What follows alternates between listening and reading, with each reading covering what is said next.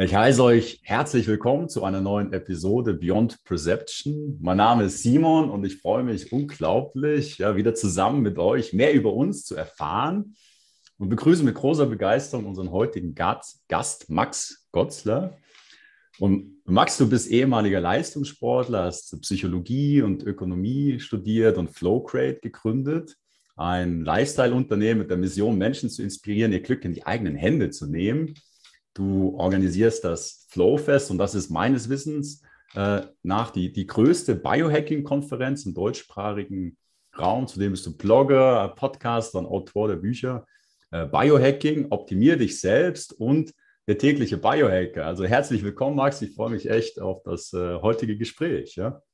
ja, danke, Simon. Besser hätte ich mich gar nicht vorstellen können. und schön, dass wir uns auf diesem Wege wiedersehen. Ja, äh, also genau, ich, ich war 2019 auf dem von dir organisierten Flowfest und da haben wir uns zumindest schon mal äh, persönlich so kennengelernt und äh, ich verfolge. Ja, falls du dich erinnerst, schon vorher auf äh, in Helsinki, da war ich bei euch am Tisch gestanden. Äh, du, du, warst mit deinem Kumpels und hast einem Vortrag gelauscht und ich habe mich so dazugestellt. Ich weiß gar nicht, ob dir bewusst war, dass das ich war damals. Das habe ich gar nicht mehr so präsent, um ehrlich zu sein. Ja. Aber ich erinnere mich. Ja, ja, okay, umso besser. Ja. Also da gab es schon so die ein, einigen äh, äh, Anknüpfungspunkte. Und natürlich verfolge ich auch deinen Blog und deinen Podcast schon eine ganze Weile. Und man könnte eigentlich auch sagen, dass du eigentlich so das, das Biohacking auch mit in Deutschland populär gemacht hast, nicht?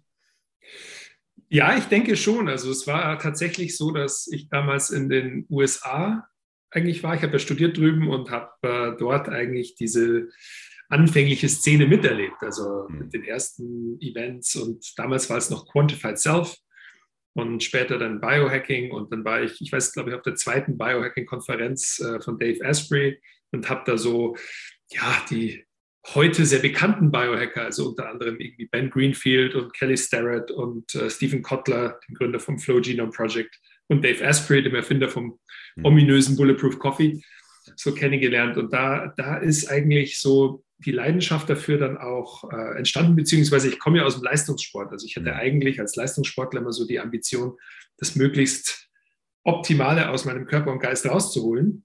Hatte selbst sehr schwer mit äh, Entzündungen zu kämpfen, habe wirklich eigentlich je, jeden Tag mindestens, ich weiß nicht, 400 bis 800 Milligramm Ibuprofen genommen einfach um schmerzfrei zu sein. Ja. Habe schlecht geschlafen, habe nachts geschwitzt, habe äh, dicke Ellbogen, dicke Knie gehabt, äh, was sich auch letztendlich auf meine Psyche niedergeschlagen hat. Also das war so mein Weg eigentlich in die Selbstvermessung. Also irgendwann bin ich dann zum Arzt gegangen, in Boston weiß ich noch, und habe einfach gesagt, können Sie mich mal durchchecken? Einfach mal alles, äh, Hormone und so weiter. Ich möchte mal wissen, was da schief läuft. Also irgendwas läuft da nicht richtig. Und das war so der Beginn dieser längeren Reise dann. Dann wusste ich, äh, habe ich herausgefunden, dass es da tatsächlich auch Veranstaltungen gibt von Leuten, die sich treffen und ihre Ergebnisse ihrer Selbstexperimente teilen. Das waren so die ersten Quantified Self Meetups. Ja, und da kam dann langsam der Kontakt. Da habe ich tatsächlich auch mal Dave Asprey kennengelernt auf einer Quantified Self Konferenz in San Francisco. Da war der noch eine One-Man-Show. Hat irgendwie noch einen Tisch gehabt, wo er seinen Kaffee gemacht hat. Und äh, dann hatte ich mit ihm tatsächlich da Kontakt und habe ihm von meiner Idee erzählt. Also damals war es die äh, Idee für BioTracker, meinem eigentlich ersten Unternehmen, beziehungsweise hat sich das dann gewandelt in Flowgrade. Und das war eine Idee für eine Webseite, die Leuten dabei hilft, ihre Blutwerte zu, dann zu handeln, also zu ändern und Blutwerte besser zu machen. Und äh, das, die Idee, die war nicht neu. Also in den USA gab es schon die ersten Unternehmen. Vielleicht sagte noch WellnessFX was. Mhm. oder mhm. Inside Tracker, das waren so die ersten Nutzen, die versendbare Labordiagnostik auch gemacht haben oder jemanden zu dir nach Hause geschickt haben und Blut haben abnehmen lassen und dann ins Labor schicken und deine Werte dann online schön farbig darstellen mit umsetzbaren Handlungen oder Empfehlungen. Und mit der Idee bin ich dann in den USA erstmal hausieren gegangen und habe gemerkt, ja, also die finden das cool und äh, habe mich dann dazu entschlossen, in Berlin das mal zu starten. Mhm, mhm, mhm. Und damals gab es den Begriff Biohacking im deutschsprachigen Raum nicht. Jetzt habe ich eine lange Reise gemacht mhm. zu deiner Frage. Mhm. Genau, also das, ich habe dann geschaut und es gab eigentlich niemanden, der den Begriff Biohacking, so wie ich ihn verwendet habe, als Lifestyle-Biohacker, also wieder die Kontrolle übernehmen von Körper und Geist, äh, verschiedene Parameter messbar machen und dann wirklich etwas an deinen Routinen, an deinen Verhaltensweisen, an deiner Ernährungsweise, Fitness auf Zahlen basiert ändern. So, das war damals so die Interpretation von Biohacking. Ja, und dann habe ich das eigentlich in meinem Blog langsam aufgegriffen, damals noch Biotracker, hat sich dann weiterentwickelt Richtung Flowgrade, was mehr eine Lifestyle-Philosophie dann war, hin zum Flow-Zustand. Also wir machen Biohacking, um mehr Flow in unserem Leben zu haben. Und was auch ein messbarer psychologischer Zustand ist mittlerweile. Und äh, ja, und dann kam auf einmal ein Verlag auf mich zu und meinte, Max, wir brauchen jemanden, der im deutschsprachigen Raum mal das Thema Biohacking aufgreift, also ein Buch dazu äh, macht und so. Und dann äh, kamen irgendwie nach und nach auch die Medien auf mich zu und dann wurde ich halt so positioniert als der Biohacker, obwohl ich nun tatsächlich der allererste war. Weiß ich ehrlich gesagt auch nicht, aber ich glaube, der erste, der so sichtbar zumindest mit dem Begriff Lifestyle Biohacking umgegangen ist. Ich glaube, das, äh, da war ich tatsächlich einer der, der ersten auf jeden Fall. Ja, also vielen Dank für, die, für die, die Einführung, weil, also ich denke auch für das Publikum jetzt unseres Podcasts hier, ähm, ich denke, dass der, der Begriff Biohacking ja nicht unbedingt geläufig ist. Ja, das deswegen, also vielen Dank schon mal für die, für die kleine Einführung ja, in was, was sich hinter Biohacking äh, verbirgt. Und äh, du, du schreibst ich denke, das habe ich auf deiner Webseite gefunden, ne, dass das in jedem von uns erstaunliches Potenzial innewohnt, ja, das mit den richtigen Werkzeugen und Methoden leicht entfesselt werden kann. Und würdest du sagen, dass Biohacking eben ein, eine Möglichkeit, ein Weg ist, um genau das ähm, sozusagen zu facilitieren? Auf jeden Fall. Also ich denke, oder was ist der Sinn davon? Genau, in, in, dem Begriff stecken eigentlich zwei Begriffe. Also mhm. Bio für Bios, das Leben oder die Biologie und Hacking eben eine Art der Entschlüsselung. Und worum es beim Biohacking geht, ist erstmal in erster Linie uns zu verstehen als biologische Wesen mit biochemischen Prozessen, die äh, Energie produzieren, mit der wir Handlungen tätigen können, mit der wir äh, Motivation empfinden und Tatendrang und, und so weiter.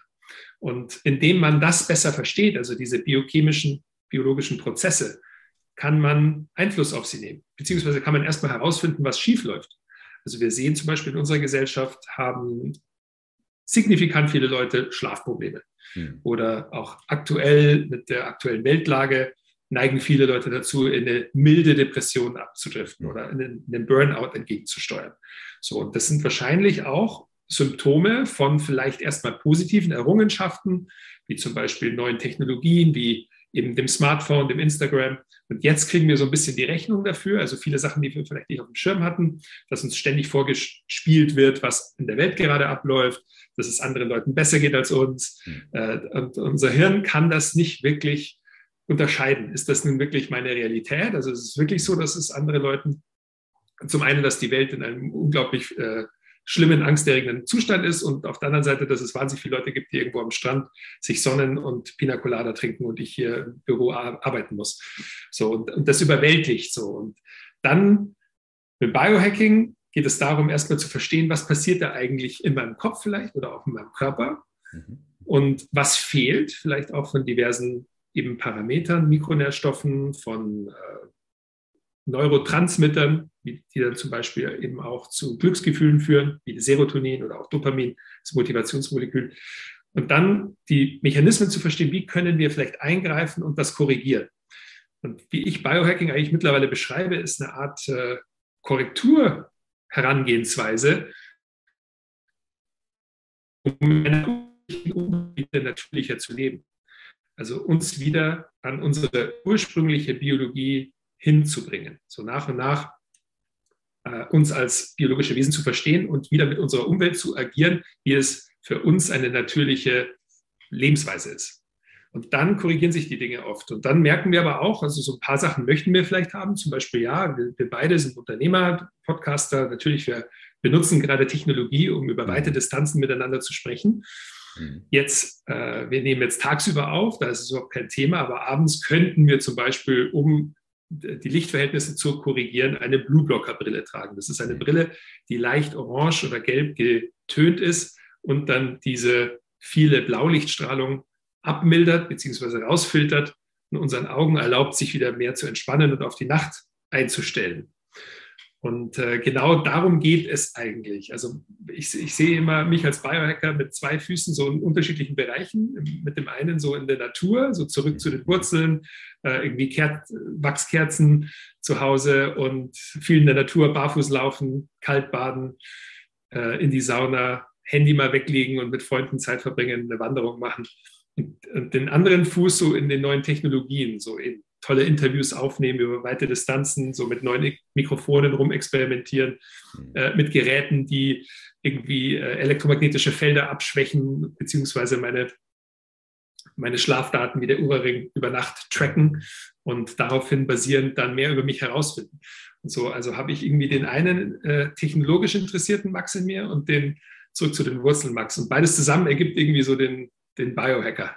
Mhm. Also ich kann man sagen, das umfasst eigentlich alle Lebensbereiche, oder? Also, das, also, ich glaube, in deinem Buch schreibst du von Ernährung über Bewegung, Erholung, Balance, Fokus, Umfeld, eigentlich also wirklich äh, holistisch sozusagen alle Bereiche, die, die, die wir als Menschen so ähm, in, in genau. denen wir agieren, ja, zu, zu in dem Sinne optimieren oder zu, zu schauen, wie, wie, wie wir uns da, sag ich mal, ähm, also mein Argument ist ja immer, dass der Biohacker eigentlich ein Archetyp ist, der in uns allen schlummert. Mhm. Und zwar mhm. ist es eine, ein Anteil in uns, der, der Forschertyp, vielleicht auch der, der Schamane, der Medizinmann, der Guru, der mhm. versucht mehr zu verstehen, der auf das, die nächste Bewusstseinsstufe auch will. Und der Biohacker unterscheidet sich vielleicht von den anderen, eben von den Yogis, von den Schamanen, von den Ovaden bei den Germanen, mhm. äh, von den Medizinmännern, in der Hinsicht, dass er Technologie jetzt verwendet, um Dinge messbar zu machen.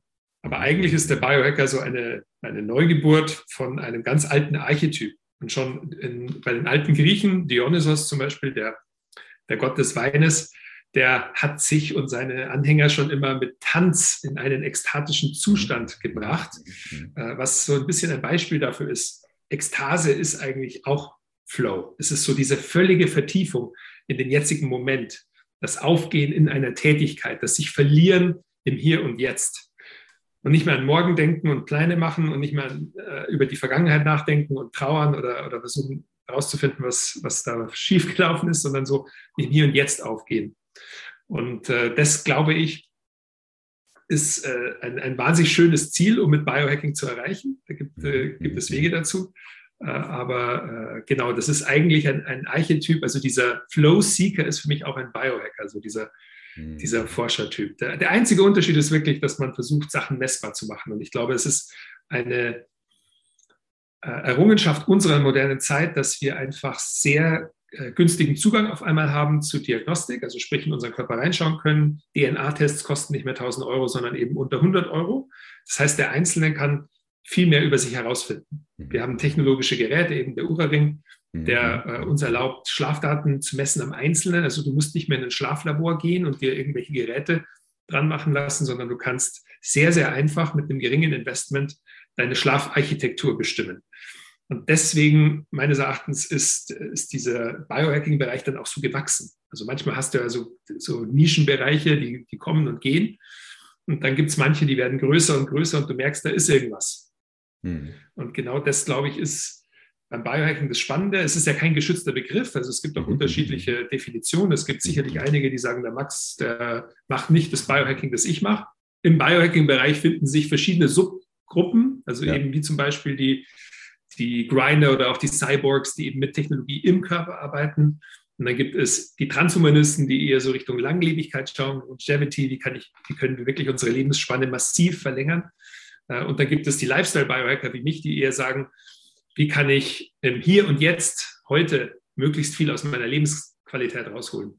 Du hast es ja so schön in der Einleitung gesagt. Also wie kann ich äh, Menschen dazu inspirieren und gleichzeitig mich mhm. befähigen, mhm. mhm. um möglichst viel Lebensqualität, Glücksgefühle, Flow zu erreichen.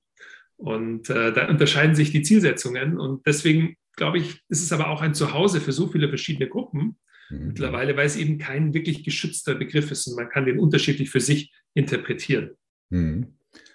Spannend, ja. Also ich finde die Differenzierung, die du jetzt gerade äh, mitgeteilt hast, äh, extrem wertvoll, weil also aus eigener Erfahrung kann ich sagen, dass äh, der, der Optimierungs- oder das Optimierungsbedürfnis ganz schnell in eine Art Kontrollwahn, äh, sag ich mal, ähm, sich wandeln kann, wo dann der ganze Lebensinhalt, also ich spreche jetzt aus meiner Erfahrung, ja, das ging ein paar Jahre so, wirklich alles zu optimieren, alles zu messen, ja, alles, alles also mit Excel-Sheets, meine ganze Ernährung zu, zu, zu aufzuschreiben, meine, meine Körperdaten getrackt für ein paar Jahre, ja, und, und wirklich den ganzen Tag in dem Sinne optimal durchgeplant, ja, man könnte sagen, eigentlich in einem Dashboard gelebt, ja, und, und ähm, eigentlich nur über die Daten geschaut, ob es mir gut geht, ja, aber eigentlich kein, keine, kein eigenes Gefühl entwickelt, sozusagen, ja, also und, und ähm, deswegen finde ich das spannend, was, was, was du jetzt gerade mitteilst, ja, weil, weil ich aus eigener Erfahrung eben sagen kann, dass das die, dieses, also das war ja nur meine Version von Biohacking, ja, dieses Optimieren, ja, irgendwo, ja, der also überhaupt nicht nachhaltig war, sage ich mal so, ja, das, das, das war eigentlich angetrieben von so, sag ich mal, Kontrollbedürfnis, ja, Ängste, sag ich mal, irgendwo zu, zu ähm, zu kanalisieren ne, und mich zu optimieren, aber ich habe eigentlich dann gar nicht mehr gelebt. Ja, und, und, und das, was, was, was ich jetzt bei dir raushöre, dass eigentlich Biohacking so ein Mittel ist zu etwas, aber nicht notwendigerweise ein, ein Zweck an sich jetzt aus deiner Perspektive. Oder wie, würde, wie, wie würdest du das äh, umschreiben?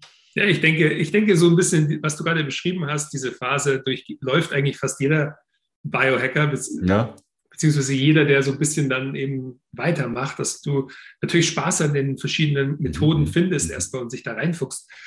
Solange es keinen erheblichen Schaden anrichtet, sehe ich damit auch eigentlich kein Problem, sondern es ist wie, wie bei dir ja auch so ein bisschen so eine Phase. Man mhm. beschäftigt sich damit, mhm. man versucht da einfach mal total einzusteigen.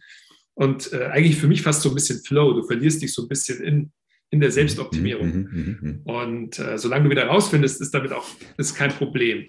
Natürlich, ja. also es ist schon ein gewisser, ich habe tatsächlich neulich mit einem Psychotherapeuten auch ein total tolles Gespräch aufgenommen mit dem Pablo Hagemeyer. Okay. Äh, ja. Und über ob ja, Selbstoptimierung narzisstisch ist. Und er meinte auch, ja, also ja. es ist tatsächlich ein gewisser Narzissmus muss da wohl vorhanden sein, äh, aber der ist zuträglich. Also wir brauchen auch so einen gewissen positiven Narzissmus, weil sonst hätten wir keine Leute, die sich auf Bühnen stellen und Unternehmen führen wollen und, mhm, mhm, mhm, und irgendwie wirklich was verändern wollen, sondern das, das ist okay in dem Rahmen. Und äh, solange es nicht überhand nimmt, also wenn du eben, wenn du merkst, so es beeinflusst dich negativ und vielleicht auch deine Beziehung zu deiner Frau oder der, der Familie und deinen Freunden, dann kann es sein, dass es äh, eben negativ und schädlich wird und dann sollte man aufpassen und was ändern. Und ich habe bestimmt auch persönlich die Erfahrung gemacht, dass man bei einigen Sachen übertreiben kann. Aber ich denke eben, solange du keinen erheblichen Schaden anrichtest, das ist okay. Und solange die Selbstoptimierung auch nicht dauerhaft zum Selbstzweck wird, was du gerade am Ende jetzt in deiner mhm. Frage gesagt hast.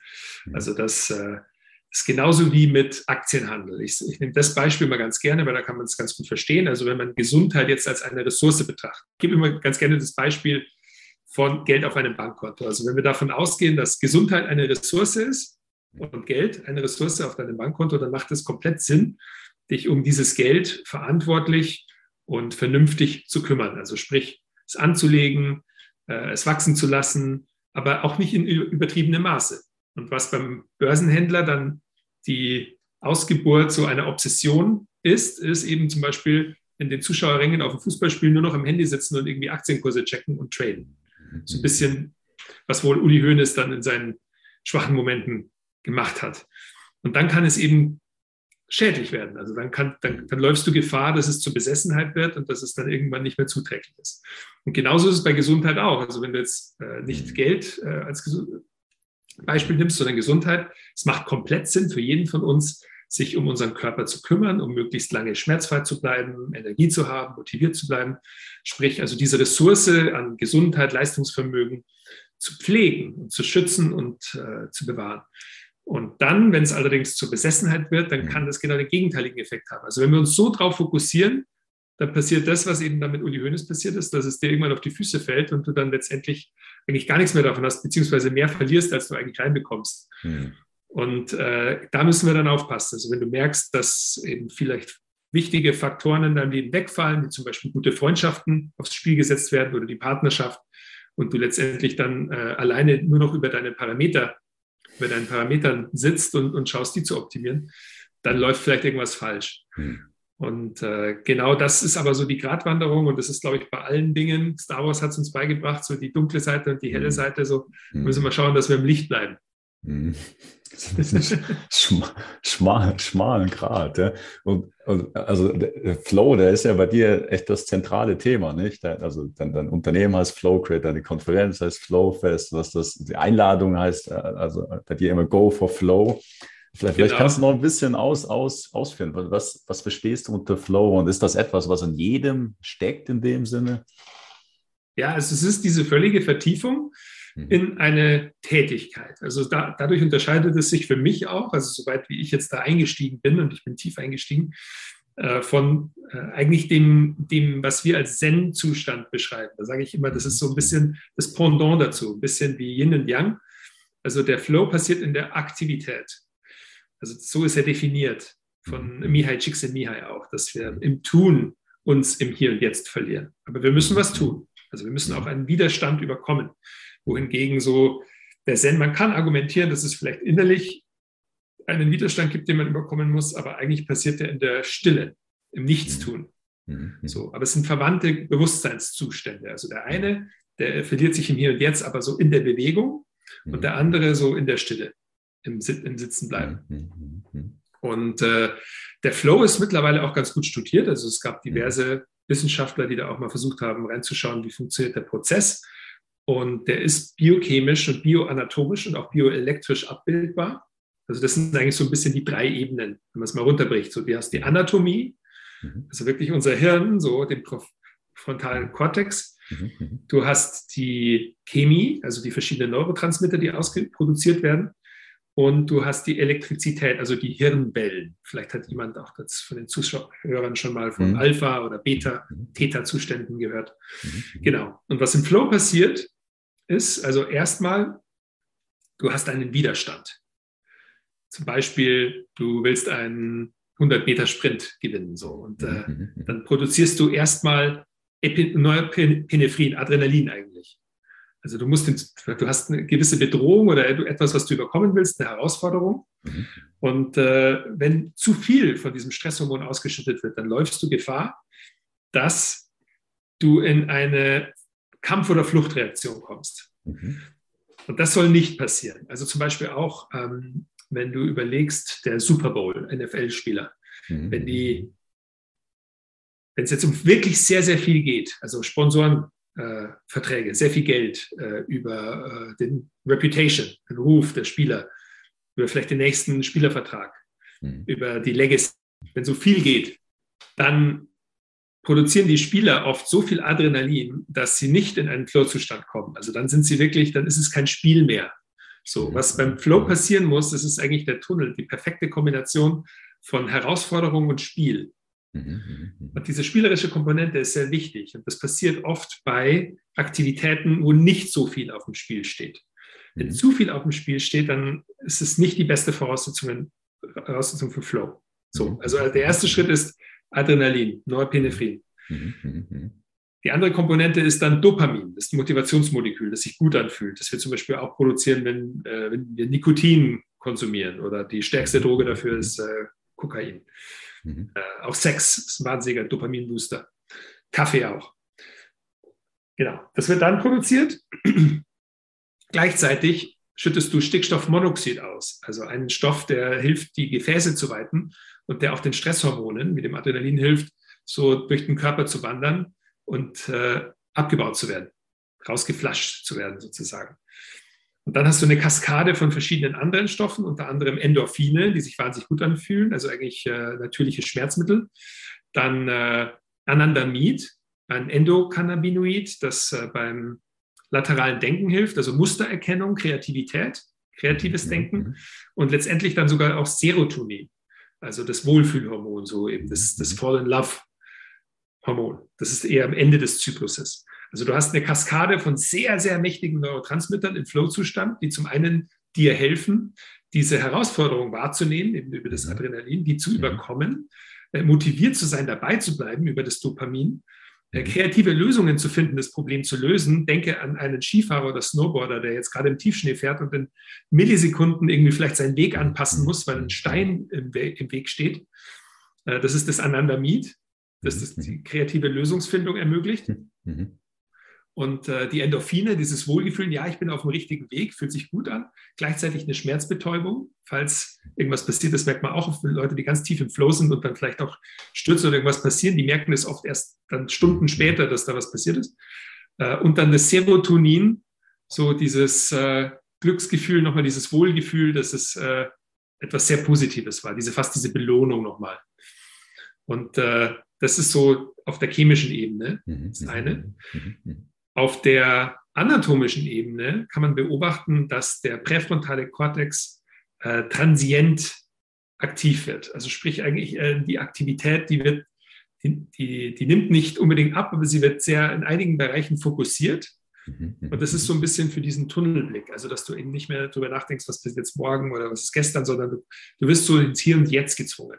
Mhm, äh, das heißt, eine, das nennt sich transiente Hypofrontalität. Also transient heißt eben vorübergehend und, und hypo weniger und front, äh, also weniger Aktivität im frontalen Kortex. Äh, und das ist beobachtbar und äh, das war dann so mit dem Flow-Zustand schon zu vereinen, dass im Militär es sogar Versuche gab, wo man über elektrische Stromstöße bei Soldaten äh, probiert hat, die wirklich mittels Elektroschock in den Flow-Zustand zu befördern.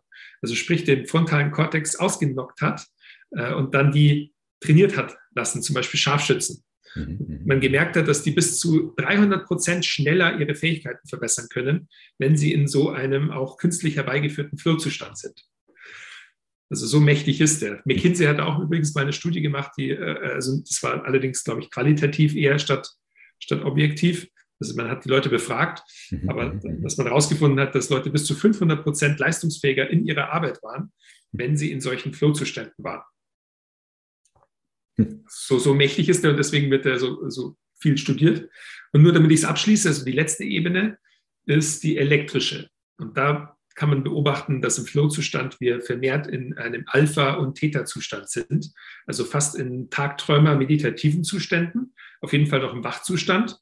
Delta wäre dann Tiefschlaf aber weg vom Beta-Zustand. Also, oder wenn dann ganz langsame Beta-Wellen. Weil Beta ist assoziiert, wenn wir jetzt zum Beispiel sprechen. Also es kann sein, dass ich jetzt zum Beispiel auch in langsamen Beta-Wellen bin.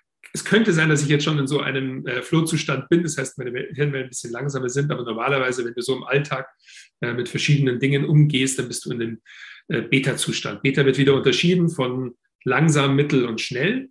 Und wenn du zum Beispiel gestresst bist, dann bist du in einer schnellen Beta-Welle. Und wenn, das, wenn, du, wenn dein Hirn zu lange overclockt, also in diesen schnellen Beta-Zuständen ist, dann äh, kann es passieren, dass du dann irgendwann einfach zu viel hast und äh, einem Burnout entgegenläufst. Und diese langsameren Zustände, die werden auch eher assoziiert mit positiven Emotionen. Also auch der Alpha-Zustand ist so der Zustand der Verliebtheit, der Dankbarkeit, der Wertschätzung, der Vergebung. Also da passieren diese ganzen positiven Emotionen. Und der Flow findet vornehmlich in diesen Hirnwellenbereichen statt. Und ähm, das kann man auch messen, theoretisch. Also da gibt es zum Beispiel auch über mhm. Neurofeedback Wege, wie man Hirne dazu unterstützen kann, mehr in diese Zustände zu kommen. Allerdings im Flow passiert es automatisch. Mhm. Und dann haben wir sozusagen die drei Bereiche abgedeckt. Und wenn das äh, stattfindet, dann bist du in diesem Zustand. Und jetzt nochmal, warum das für mich dann so ein wichtiger Punkt ist. Damit möchte ich jetzt ganz kurz deine Frage nach einigem Ausflug äh, aber, ja, das ist mega spannend, ja, vielen Dank. Beantworten. Und zwar ist, dass der, der Csikszentmihalyi, der erste Flow-Wissenschaftler, ein total spannendes Experiment gemacht hat. Und zwar hat er äh, Kindern, also das nennt sich die Experience Sampling Method, ESM. Mhm. Und Darüber hat er einen Tracker, die Versuchspersonen, in dem Fall Kinder, die er dann bis ins Erwachsenenalter verfolgt hat, achtmal am Tag fragen lassen, das, was du gerade tust, wie fühlt sich das an? Und dann gab es vier Optionen, die Frage zu beantworten. Und zwar, es fühlt sich an wie Spiel, wie Arbeit, mhm, mhm, mhm wie Arbeit und Spiel oder weder noch. Mhm. Keine Arbeit, kein Spiel. Und er hat dann herausgefunden bei Kindern, die dann erwachsen wurden, dass diejenigen mit der höchsten Lebensqualität und den stabilsten Beziehungen und äh, generell so einem mhm. erfüllten Leben diejenigen waren, die am öftesten sowohl Arbeit als auch Spiel geantwortet haben. Also hm. sprich diejenigen, die ihre Tätigkeiten im Alltag sowohl als Herausforderungen als auch als Spiel, als etwas Angenehmes empfunden haben die waren die, die hm. wohl am öftesten in derartige Flow-Zustände gekommen sind. Im Vergleich dazu, Leute, die zum Beispiel ihre äh, Tätigkeiten nur als Arbeit ansehen, empfinden keine Hochgefühle, kein, keinen Flow in dem Sinne, dass er sich gut anfühlt. Äh, genauso wie, wie, wie die, die nur spielen, das sind dann diejenigen, die Herausforderungen meiden, also irgendetwas, was schwer wird oder dann, und die gelangen darüber nicht in den Flow. Das heißt, die, die sind sozusagen unterfordert und die, die nur Arbeit haben, sind überfordert. Hm. Die Flow sind, die sind in der perfekten, die im Flow sind, sind hm. in der optimalen Balance. Und deswegen finde ich das so spannend, weil eigentlich ist es eben durch auch diesen Versuch und diverse andere äh, Versuche, es gab sogar eine Studie, die jetzt rauskam, die gezeigt hat, dass Leute, die mehr im Flow sind, besser mit Covid zurechtkommen. Mhm. Äh, haben sie tatsächlich eine Studie gemacht. Äh, und für mich ist es einfach so eine Philosophie, wenn du es schaffst, deinen Alltag zu füllen mit Aktivitäten. Und das muss nicht unbedingt immer etwas sein, womit du Geld verdienst, mhm. sondern es kann auch etwas sein, äh, ein Gespräch mit deinem Großvater oder der Großmutter oder ein toller Abend mit Freunden oder eine tolle Wanderung oder äh, ein Buch lesen. Also egal, was es ist, also wenn du Sachen tust, die die Seele nähren, mhm. so, dann merkst du, du musst es nicht kompensieren, dann bist du mehr im Hier und Jetzt, dann hast du mhm. Spaß in deinem Leben und dann reichert sich das an, also da hast du einen gewissen Compounding-Effekt, wenn man das auch merkt, boah, cool, okay, das, das fühlt sich richtig an. So mhm. wie Rumi, der persische Gelehrte, mal gesagt hat, so alles, was deine Mundwinkel nach oben zieht, mach mehr davon ähm, so nach dem Motto. Und äh, das birgt nicht nur Gesundheit oder Glück, sondern eben auch beruflichen Erfolg, gute Beziehungen. Äh, also es ist eigentlich so eine Grundlage, es ist für mich eine total tolle Lebensphilosophie, an die man sich halten kann, um seine Lebensqualität massiv zu steigern. Hm. Ja, also viel, viel, ja, vielen Dank für die Ausführung. Also da, da kommen einige ähm, natürlich Fragen, aber auch Schlussfolgerungen möglicherweise, dass vielleicht durch dieses Biohacking hin in diesen, sag ich mal, Flow-Zustand, dass das, also du hast das ja vorher schon eigentlich umschrieben, dass das vielleicht einfach nur ein, ein Weg ist, oder um eigentlich das, was vielleicht in anderen Methoden vielleicht als, als ähm, Spiritualität umschrieben werden würde, ja, oder durch spirituelle Praxis, ja, vielleicht, vielleicht durch bestimmte Übungen auch wieder diesen, eigentlich diesen Seinszustand äh, zu erreichen, oder das ist vielleicht das, was uns als Mensch überhaupt erst auch ausmacht. Ja. Du hast es, glaube ich, einmal umschrieben, im Flow macht das, macht das Leben Sinn, ja. Da kann, kann man ja eigentlich auch schlussfolgern, dass es eigentlich so das, das natürliche menschliche Qualität vielleicht, ja. Absolut. Also ich glaube, das hängt auch zusammen. Also es, es muss jetzt nicht eins zu eins genau dasselbe sein, aber ich denke, es führt uns genau in diese Richtung. Mhm. Also, dass äh, der, der Flow etwas ist, eben, was uns auch so ein bisschen von äh, dem Mensch als Kopfmensch wieder zum Herzmenschen zurückbringt. Mhm. Also eben Dinge, die, die wir verwenden Begriffe, wenn wir im Flow sind, wie es, es nährt die Seele, mein Herz mhm. geht auf. So. Mhm. Äh, also es, es ist, findet eher so wieder im Körper statt als im Kopf. Mhm. Und ich glaube, wir versuchen oft unsere Lebensthemen und das, die Frage nach dem Sinn gehört wahrscheinlich auch dazu, die rational einfach nicht wirklich zu lösen ist. Mhm. Beziehungsweise nur zu einem gewissen Punkt, wo man entweder akzeptiert, dass es äh, subjektiv definiert ist oder es keinen größeren gibt oder wenn, mhm. dann verstehen wir ihn nicht. Mhm. Und äh, ich glaube, viel von dem, auch Sprache ist ja eigentlich nur wieder äh, eine symbolische Darstellung von dem, was wir versuchen verständlich zu machen. Es gibt sicherlich aber einige Themen, so die kann man erspüren, die kann man fühlen. Äh, aber wenn man versucht, das so in Worte zu fassen, mhm. dann fehlt einem, äh, haben wir nicht umsonst den Begriff, da fehlen mir die Worte. Mhm. Mhm. So, und ich glaube, das ist so etwas, was man im Flow erlebt, wo du auch nicht wirklich es erklären musst, weil du gerade einfach nur komplett in der Aktivität aufgehst. Mhm. So äh, einfach die uh, enjoying the passage of time, hat mal einer gesagt. So, das ist, uh, das ist im Flow einfach uh, sozusagen vorhanden, ohne dass wir das jetzt erklären müssen oder oder versuchen, in, in, äh, sinnvoll zu gestalten mit unserer Vergangenheit und der Zukunft, sondern es ist dann sozusagen, was Gerhard Tolle so als der, dieses Now, mhm. the Power of Now bezeichnet. Mhm. mhm.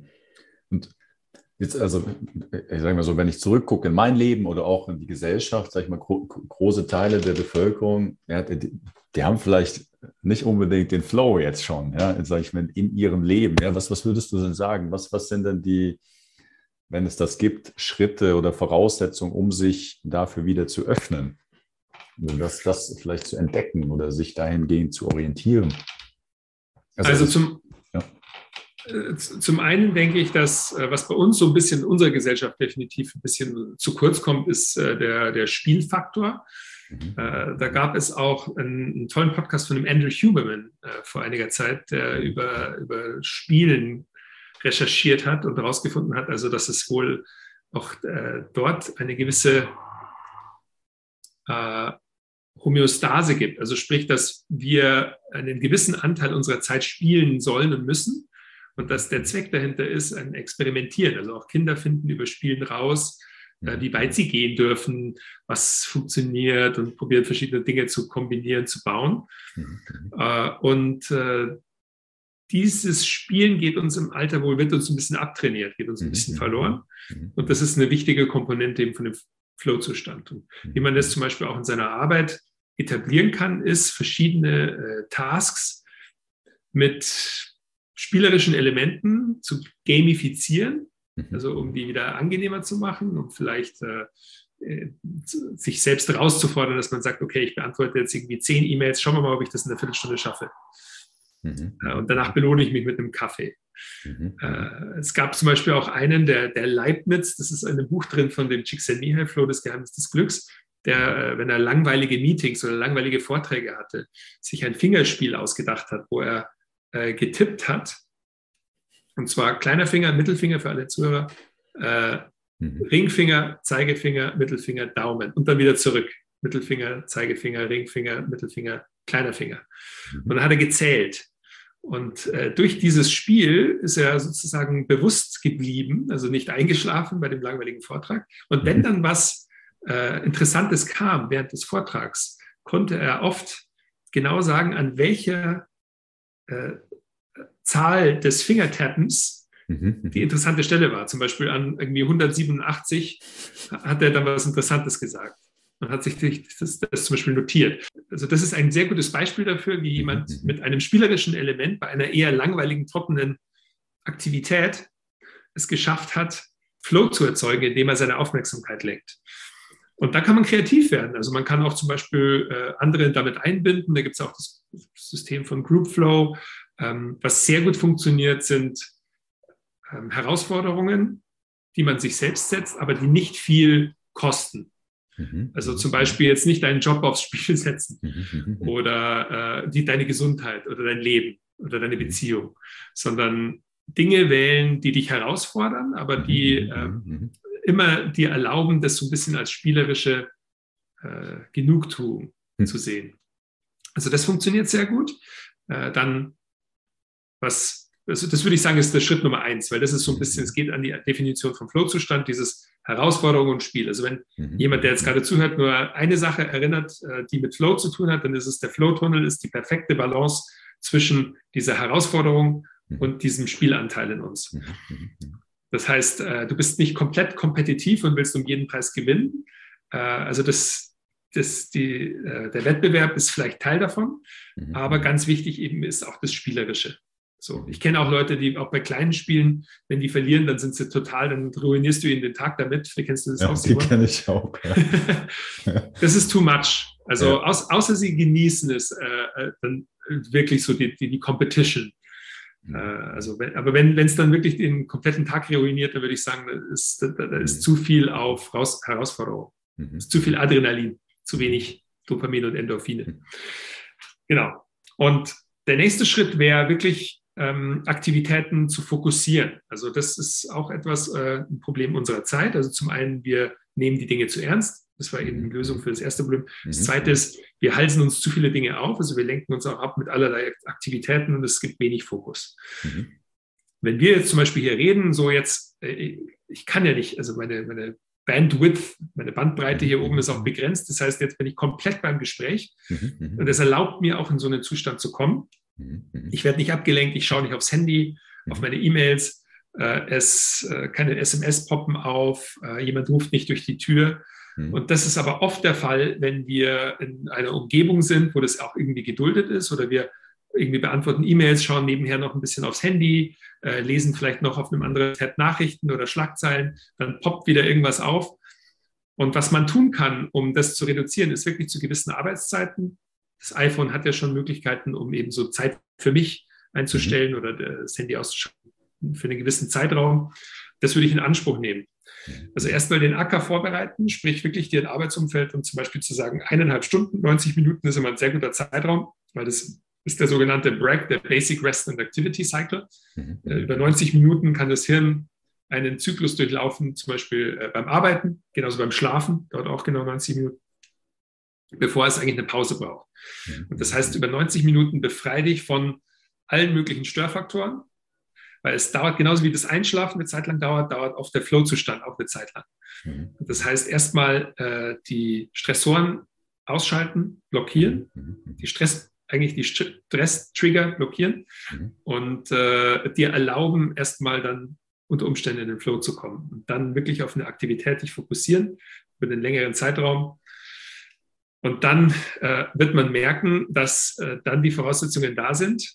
Und vor allem, äh, eben wenn jetzt nicht, nichts anderes da sind, wenn, wenn es herausfordernd genug ist, also wenn die Voraussetzungen stimmen, dann ist das eine sehr gute Voraussetzung für Flow. Ähm, und eine dritte Sache, möchte ich noch nennen, damit ich mhm. die Leute nicht überfordere, mhm. mhm.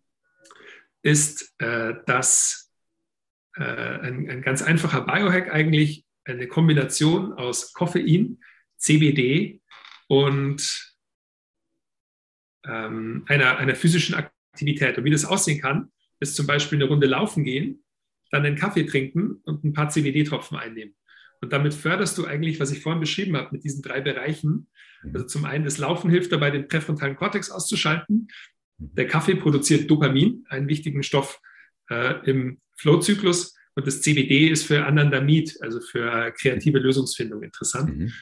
Vielen Dank, was du jetzt gerade zum, zum, äh, zum Flow geteilt hast. Und ähm, da können wir sagen, oder? Das, das bedarf dann auch, sag ich mal, einer Veränderung der Gewohnheiten oder des eigenen Denkens oder der eigenen Herangehensweise, wie man vielleicht seinen Alltag oder sein Leben gestaltet. Und ähm, das mag vielleicht auf der einen Seite leicht gesagt sein, oder? Oder vielleicht auch, wenn man das jetzt äh, vielleicht so aufnimmt und ja, ja, das, das, das will ich auch, das probiere ich aus.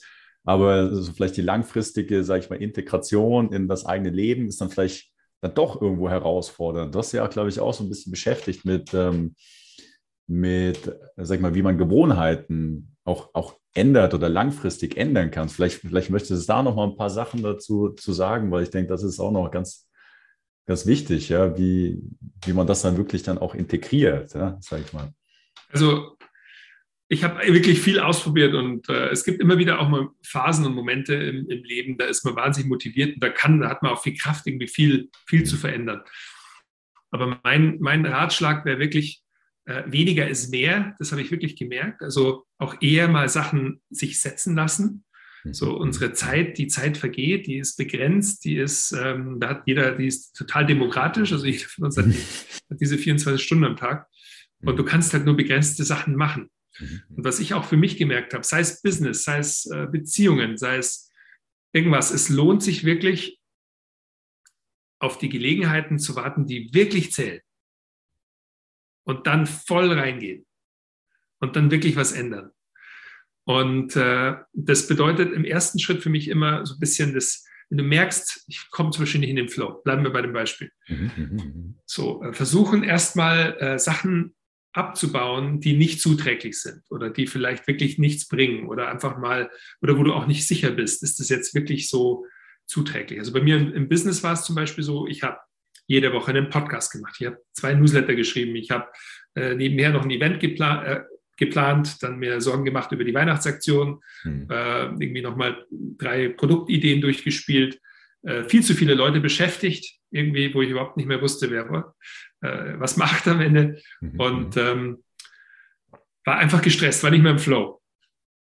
Und der erste Schritt, was ich dann nach, im, im, im Nachhinein gemerkt habe, was das Richtige dann war. Also ich habe dann immer versucht, auch äh, die Verantwortung abzugeben dafür und das ist dann die Schuld von irgendwie Person A oder B oder äh, warum funktioniert das nicht? Habe ich jetzt nur Pech und habe mich vielleicht sogar ein bisschen selbst bemitleidet. Mhm. Aber das Richtige war erstmal, ähm, sich die ganze Sache anzuschauen und mal setzen lassen und vielleicht mal eine Zeit lang gar nichts zu tun. Mhm. Also dann habe ich wirklich mal eine Zeit lang eine Auszeit genommen, keine Podcasts raus, vielleicht nochmal so das Nötigste, so ein Newsletter pro Woche. Mhm. Und dann mal beobachtet, also was macht mir auch am meisten Spaß? Wo kriege ich am meisten raus subjektiv? Mhm. Was ist das Beste für die Firma? äh, welche Produkte funktionieren gut, welche Themen funktionieren gut. So, und auf einmal zeigt sich so eine Handvoll Punkte, die eigentlich wirklich Wert hatten. Das andere war alles nur so ein bisschen Lärm drumherum, sage ich mal. Mhm, mhm, so ein bisschen wie so ein Bär, der mit Lachsen um sich schmeißt. Mhm, so, es, es wurde nicht wirklich äh, verwendet. Und dann habe hab ich eigentlich und das kann sich jeder mal so vorstellen. Du hast Energieautobahnen, die gehen raus. Und ich bin mhm. mir sicher, jemand, der jetzt zuhört, der hat äh, diverse Personen in seinem Umfeld oder mhm. auch äh, Sachen im Job oder Kollegen oder Vorgesetzte, die einfach, wo Energieautobahnen auf sind. Mhm. Und zu manchen Menschen und zu manchen Aktivitäten, da fließt die Energie nur wie eine Einbahnstraße, nur dahin. So, die ziehen dich. Und da kommt aber nichts zurück irgendwie. Mhm, mhm, mhm. Es muss nicht unbedingt an denen liegen. Das ist nicht die Schuld des Einzelnen, sondern es ist irgendwie, hat sich das so etabliert, da kommt keine Energie zurück. Dann in dem Fall einfach mal die Energieautobahnen kappen. Oder einfach mal die, den Traffic umleiten. Und zwar zu den Dingen hin. Und das ist so ein schönes visuelles Bild. Und das mache ich öfters, wenn ich merke, ah, da geht, geht zu viel Energie raus. Der erste Schritt ist, ich stelle mir mal vor, wie die wieder äh, zu mir kommt. So, ich, ich brauche jetzt, ich brauche Fokus, ich brauche Energie. Und dann, dann lasse ich die wirklich so wieder zu mir fließen und versuche die Autobahn zu kappen. Das äh, äußert sich dann oft auch in Ignorieren, vielleicht einfach mhm. mal oder mal öfters Nein sagen, mal öfters mhm. Absagen mhm. zu Dingen, die man nicht machen will, wofür man keine Zeit hat. Und dann wieder aktiv die Energien dahin lenken, wo man sie haben will. Und Flow ist ja nichts anderes eigentlich als Energie. Weil du mhm. brauchst Energie eben, um da hinzukommen. Das heißt, du lenkst sie aktiv in die Bereiche rein, wo du sie haben willst. Und das ist dann oft so, auch was die Schriftsteller ähm, als Killing Your Darlings zeichnen. Es kann dann dazu führen, dass du vielleicht auch so ein paar Dinge, wo du denkst, ah, das, das fühlt sich jetzt äh, schmerzhaft an, so mhm, mhm. das zu verlassen. Es kann auch zum Beispiel eine toxische Beziehung sein. Also wenn man merkt, die zieht wahnsinnig viel Energie, aber natürlich gibt es immer Bereiche, die dennoch wertvoll sind, die sich gut anfühlen, wo man was bekommt. Aber die, die, die, die Rechnung geht nicht auf. Mhm. Und dann da mal eine klare Entscheidung zu treffen und zu sagen, ich, ich lenke jetzt wirklich, ich will, ich sehe mein Leben da hingehen und dort will ich es haben. Und ich, äh, ich lenke die Energien erstmal dahin. Äh, das ist so wirklich der erste Schritt und den kann jeder für sich anwenden. Das hat sich für mich wirklich sehr bewährt. Äh, und das beinhaltet genau dieses erstmal setzen lassen, erstmal weniger machen und vielleicht sogar mal eine, eine, Zeit lang nichts tun oder so wenig wie möglich, nur das Nötigste, um dann wieder zu merken, wo es wirklich Sinn macht. Weil wenn man dann merkt, du hast auf einmal wieder ein bisschen mehr Zeit, du hast Ressourcen mhm. und die dann dahin lenken können, wo, wo, du sie wirklich haben willst, wo sie wirklich ihr Potenzial entfalten können. Und dann die Gelegenheit vielleicht auch entdecken und zu sagen, okay, und jetzt war ich lange genug äh, auf der faulen Haut und jetzt gehe ich wirklich wieder 20 Stunden am Tag in das Projekt meine Zeit lang rein. Mhm, mhm. Also das ist eher so mein Flow-Lifestyle, mehr als ähm, mhm. so dieses acht Stunden am Tag produktiv sein und dann drei Stunden am Tag sich auf die Nachtruhe vorzubereiten und dann ins Bett gehen. Ähm, dafür, glaube ich, sind wir zu lebendig. Das ist so eine Art von Maschinendenken, mhm. äh, die in manchen Bereichen hilfreich sein kann, wenn man den Körper so ein bisschen als ein, also mit einer Maschine vergleicht, die auch gepflegt werden muss, einen Ölwechsel braucht und so weiter. Manchmal dient das als Beispiel, aber ich denke, wir sind einfach zu lebendige Wesen, mhm. als dass wir in so ein System gepresst werden können. Und bei mir ist es immer so, also ich weiß noch, als ich das Buch geschrieben habe, Simon, da habe ich äh, wirklich dann mal 20 Stunden am Tag am Buch gesessen und geschrieben mhm. Mhm. und äh, mich teilweise mit Smart Drugs und so über Wasser gehalten, damit ich das jetzt fertig mache, weil ich, es musste dann einfach fertig werden. Und danach war dann wieder eine Phase, da habe ich dann einfach meine Zeit lang mich erholt und nichts getan. Und ich weiß, das kann nicht jeder, aber wenn im Rahmen des Möglichen einfach mal eine Zeit lang, wenn du merkst, es ist zu viel, runterfahren, alles Überflüssige absagen, mhm. äh, dir Zeit schaffen, so und einfach auch mal unproduktiv sein. Und dann wieder in sich spüren und die, die Gelegenheiten kommen, die fließen die ganze Zeit vorbei. Und wenn es dann soweit ist, dann aber auch nicht mhm. äh, faul äh, abwarten, sondern dann richtig die Chance ergreifen und voll, voll rein. Hm. Und das sind für mich die Momente, wo du dann wirklich von, von maximalem Flow profitieren kannst. Also, also das, was ich jetzt auch mitnehme, also vielen Dank, ähm, dass also wirklich auch so bewusst werden, ja, was, was möchte ich eigentlich machen und weniger von dem zu machen, was mir eigentlich keinen Spaß macht so und, und mehr von dem zu machen, was, was mir Freude, vielleicht auch Angst bereitet, weil, weil, weil, äh, sag ich mal, das, was mir Freude macht, vielleicht auch etwas anderes ist, wie das, was ich bisher gemacht habe und deswegen das Neue ist, vielleicht unbekannt, oder? Und vielleicht auch deswegen so eine Herausforderung wieder.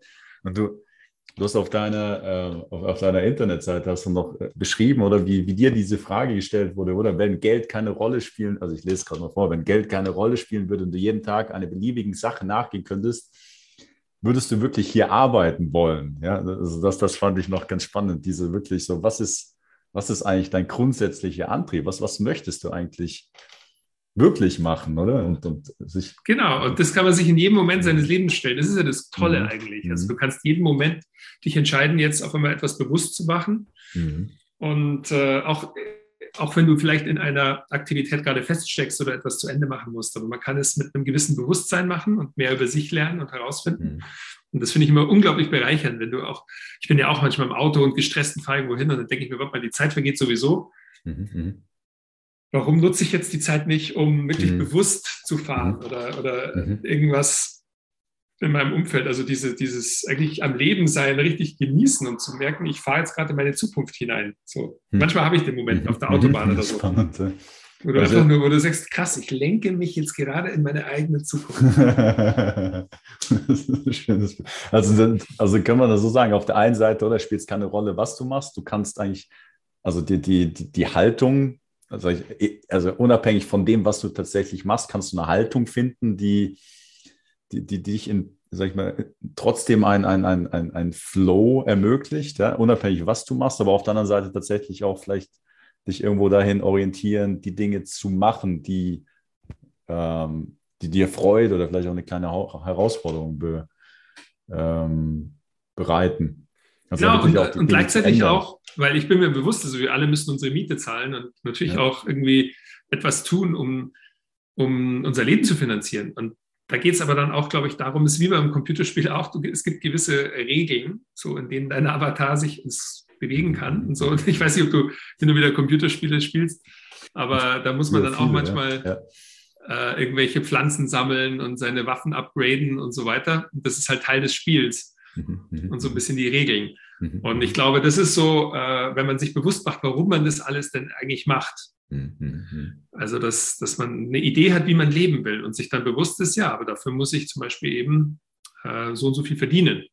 Und so, und dann nimmt dann die Arbeit wieder einen, eine andere, einen Wert an. Natürlich, wir haben, wir haben das so ein bisschen romantisiert in meiner Generation, dass wir sagen so, ähm, die Arbeit muss gleichzeitig irgendwie Selbsterfüllung sein. Mhm, mhm. Finde ich, muss es nicht. Also ich finde, das wird manchmal zu romantisch gesehen und ich glaube auch, dass auch Leute, die vielleicht einen Eindruck haben, ach, der Max, der macht eigentlich nur, was er Spaß macht und, und, und verdient seinen Lebensunterhalt damit. Aber so ist es auch nicht, weil jeder Unternehmer weiß, also es gibt diverse äh, Sachen, die man machen muss, die überhaupt keinen Spaß machen. Das heißt, irgendwie äh, an der Webseite Datenbanken bereinigen, äh, AGBs schreiben, so Verträge unterzeichnen, äh, Lieferketten betreuen, Operations und so weiter und Leute anstellen. Und äh, also das, das sind wahnsinnig viele äh, Sachen, die eigentlich zu dem Handwerk des Unternehmerdaseins mhm. gehören.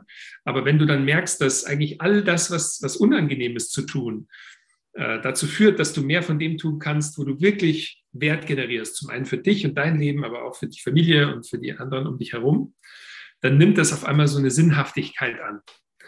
Das kann aber auch sein, wenn du zum Beispiel bei äh, einem Konzern arbeitest oder sowas, wo du etwas, was du sehr gut kannst, also du verkaufst sozusagen deine Arbeitskraft und bekommst dafür ein Gehalt, das du dann wieder investierst in äh, eine Entwicklung eines anderen Lebensbereiches, dann finde ich das total legitim.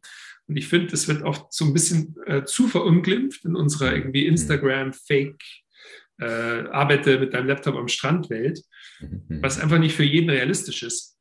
Hm. Und äh, ich finde, ein viel realistischer Ansatz ist, zu, zu, äh, sich einzugestehen, und ich äh, auch von meinen anderen Unternehmerfreunden, die, die das genauso beobachten, dass es immer Anteile gibt, die äh, Dinge machen müssen, die einfach zu den Gesetzmäßigkeiten unserer Welt gehören, die so ein bisschen den Acker äh, vorbereiten. Allerdings, wenn sie eben das nicht tun, dann auch zu realisieren, okay, da muss ich mich vielleicht umorientieren. Also wenn ich einer Arbeit nachgehe, die einfach wirklich nicht dem entspricht, was ich mir in meinem Leben machen will oder wie ich meine Zeit mhm. verbringen will äh, oder auch die Leute, äh, die, mit denen ich arbeite. Wenn man realisiert, dass, dass das Umfeld dich nicht wirklich weiterbringt, das heißt die, deine mhm. Kollegen, sei es äh, der Arbeitsplatz oder auch die Arbeit, der man nachgeht oder die nicht wirklich zu dem passt, das dann auch zu realisieren. Aber ich denke, dass man diese Fragen sich eigentlich gar nicht oft genug stellen kann mhm. äh, und sich immer wieder bewusst sein kann. So, wo soll die Reise hingehen? Okay, ich, ich weiß jetzt, warum ich das mache, so. Mhm. Ähm, und äh, sich äh, und dann auch ehrlich zueinander sein. Also es ist, ich finde es auch zu einfach, wenn man immer sagt, ja, ich mache einfach nur das, äh, was ich äh, machen will und dann äh, was rumkommt dabei, kommt rum, so ungefähr. Mhm, mhm, mhm. Äh, sondern ich denke schon, dass es total wertvoll ist, auch ökonomisch zu denken und, und, und ökonomisch bedeutet eben haushaltlich eigentlich zu haushalten. Und sowohl mit seiner Energie als auch mit der finanziellen Energie, als auch mit äh, der Gesundheit. Und da kommt alles zusammen. Und dann äh, kann das alles auch Spaß machen, wenn man das so in sein ganzes Gebilde einbaut. Eben, ich sehe das ganz ähnlich wie eigentlich so ein Avatar in so einem Computerspiel, äh, mhm. de, wo wir das uns sehr einfach fällt, weil die, die, die Regeln sind klar. Ich glaube, was viele überfordert ist heutzutage, dass es einfach äh, einen, einen Mangel an diversen Gesetzmäßigkeiten und Regeln gibt. Und es gibt immer jemanden, den man irgendwo online findet, der alles, mhm. äh, alle gedachten Gesetzmäßigkeiten überschreitet und der zum Beispiel also schon sehr jung irgendwie total erfolgreicher Online-Unternehmer mhm. ist oder äh, und aber das sind Ausnahmen. Mhm. Und ich denke, dass äh, für, jeder für sich schon so ein bisschen bestimmen kann, so in, in, in welcher Realität lebe ich jetzt, ja, und dann aber auch zu, zu, sehen, okay, aber das sind die Gesetzmäßigkeiten dieser Realität.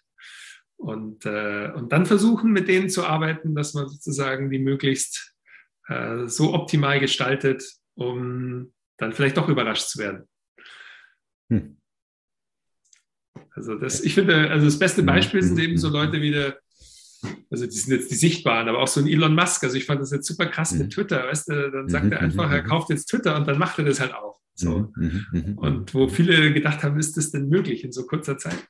Mhm. Und, äh, und da gibt es manche Leute, die machen es einfach. Und das finde ich ist so, das kann jeder für sich so ein bisschen anwenden. Also einfach, man hat die Fähigkeit, selbst viel zu entscheiden, man hat Spielraum mhm. und äh, den zu begreifen und dann die Schrauben dran zu drehen. Das, äh, das finde ich immer wieder faszinierend, was dann möglich ist. Mhm. Mhm. Also das, was, was, was, was ich beobachte auch oft, Ideen sind immer da, aber man, man sag ich mal, es wird oft wegrationalisiert, ja, dass das ist nicht möglich oder man kennt, man kennt, äh, man hat das noch nicht gemacht in dem Sinne, aber Ideen, Kreativität ist da, ja, aber wird, wird wegrationalisiert und wenn du jetzt gerade auf den Elon vermeist, da kann man sagen, oder er hat eine Idee und er macht es einfach, oder? So, in dem Sinne, probiert es aus, ja, und, ähm, Obwohl, also wir hören natürlich nur von den Ideen, die er macht. Ich, mhm. ich, ich könnte mir vorstellen, dass er noch viel mehr Ideen hat, die er nicht macht. Also ich, ich, ich, ich habe ein kleines, das war sehr spannend, oder? So, so hat ein, einer der Ingenieure, der mit ihm arbeitet, hat berichtet, wie so ein, sag ich mal, ein Treffen mit Elon Musk aussieht, ja. Und, und der sagt eigentlich, dass das ist eigentlich der, der, die eigentliche Arbeit ist eigentlich nur, das falsche Denken zu entfernen. Ja, also, also er sagt eigentlich 99 Prozent ja, von dem, was vorgeschlagen wird, eigentlich als, als, als, als, als falsche Annahme, ja, als, als, als falsches Denken eliminiert. Und es geht wirklich darum, eigentlich auf die Grundprinzipien sozusagen, dass das, das, das zu reduzieren. Ja? Und dass das sei extrem schmerzhaft, hat er gesagt, oder? Weil, weil vieles von dem, was da was, was man da eigentlich denkt, ja, basiert auf Annahmen, die, die man irgendwo, sage ich mal, mitgenommen hat. Ja, und, und was er macht, ist eigentlich so wirklich, dass so diese ganzen Annahmen, die man übernommen hat, so, sage ich mal, weg, ähm, ja. wegzutrennen, ja, sodass man wieder bei den, den, den, Grundprinzipien ist, ja, und, und also, ja, ich muss mal gucken, ob ich den Link habe. Das war ganz, ganz spannend, ja, wie das so beschrieben hat, ja. Also, Selbstannahmen auch, ja, was möglich ist, sage ich mal so, ja. Na, ich, ich habe ja mal den, den Bruder von ihm kennengelernt, den ah, wirklich, ja? Okay, äh, ja. Auf einem Event in der ja. Türkei. Und äh, das habe ich, die Geschichte habe ich sogar ins Buch gepackt. Ja. Weil ich ihn dann auch gefragt habe, so, ähm, was er mir denn raten würde. Der Kimball Musk ist ja der kleine Bruder von Elon Musk und äh, ist ja auch dabei gewesen bei PayPal und Zip2 und äh, im Board von SpaceX und so weiter. Genau, und dann war der, weil seine Frau ist äh, Gesundheitsunternehmerin und war dann eben auch bei dem Event. wo ich auch eingeladen war. Und dann habe ich mich länger mit ihm unterhalten und dann meinte ich dann auch, ähm, am Anfang wusste ich gar nicht, dass er der Bruder ist und später hat mir dann ein Kumpel von mir gesteckt, das ist der Bruder von Elon Musk. Ja. Hat auch immer diesen Cowboy-Hut auf, dafür ist er bekannt. Ja. Und äh, genau, und dann meinte ich zu ihm, ja, was er mir denn raten würde, so als jungen Unternehmer. Ähm, und dann meinte er, ja, also möglichst viel ausprobieren. Und er hat gesagt, ich habe jetzt gar nicht, er hat dann so ein bisschen gefragt, was ich mache, dann habe ich ihm so ein bisschen erzählt und dann hat er, ich glaube, eher so, so ein bisschen lustig dann gesagt, hör auf, mach was Neues.